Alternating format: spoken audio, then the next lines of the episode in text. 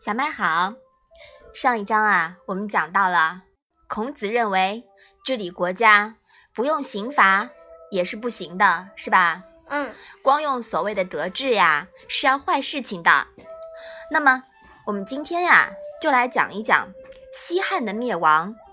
西汉的灭亡呀，就是跟少用了刑罚是有关系的。历史上有一位帝王，出生便受牢狱之灾，后来又流落至民间，本以为会平凡终老，但历史的轨迹总是巧妙。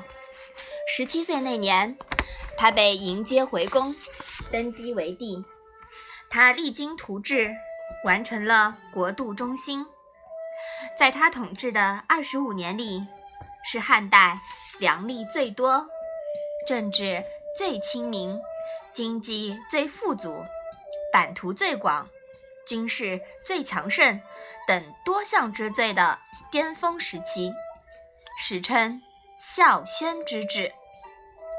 他呀，就是西汉的中兴之主，汉宣帝刘询，本名刘病已，是西汉十四帝中四位具有正式庙号的皇帝之一，说明他很伟大，是不是啊？嗯。那这位汉宣帝呢，有六个儿子，而其中只有太子刘氏和淮阳献王刘钦被视为皇位的继承人选。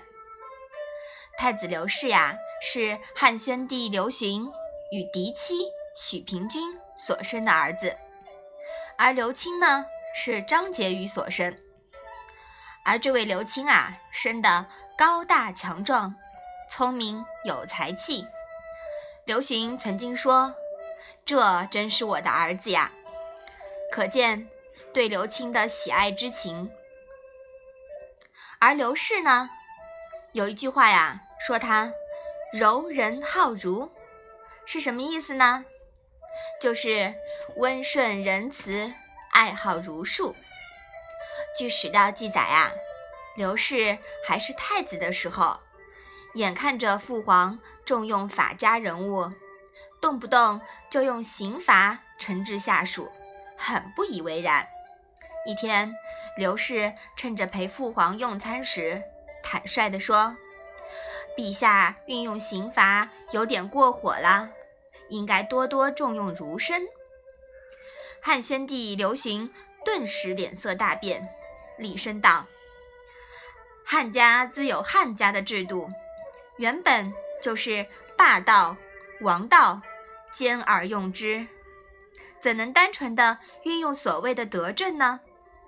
更何况那般俗儒不能洞察世事变化，不达时宜，只会厚古薄今，连名与实之间的区别都分不清，怎样能把管理国度的重担交给他们？